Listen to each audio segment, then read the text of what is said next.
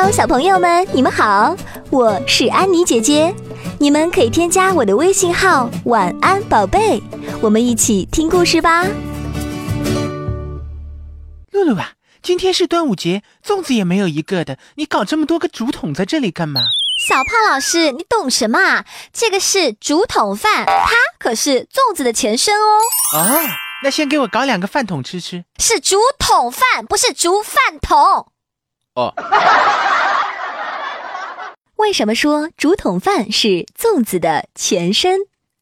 我们都知道，端午节是为了纪念屈原，为了不使鱼虾损伤他的躯体，人们纷纷把装着米的竹筒投入江中。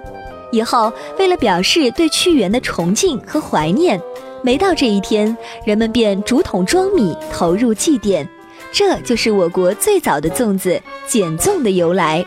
也就是所谓的竹筒饭，为什么后来又用艾叶、荷叶来包粽子呢？《初学记》当中有这样的记载：汉代建武年间，长沙有一个人晚上梦见一个人自称是三闾大夫，这可是屈原的官名啊。对他说：“你们祭祀的东西都被江中的蛟龙给偷去了，以后可用艾叶包住，用五色丝线捆好。蛟龙最怕这两样东西。”这样就不用再担心被蛟龙破坏了。于是人们便以菇叶果薯做成角薯，也就是粽子，世代相传，逐渐发展为我国端午节食品。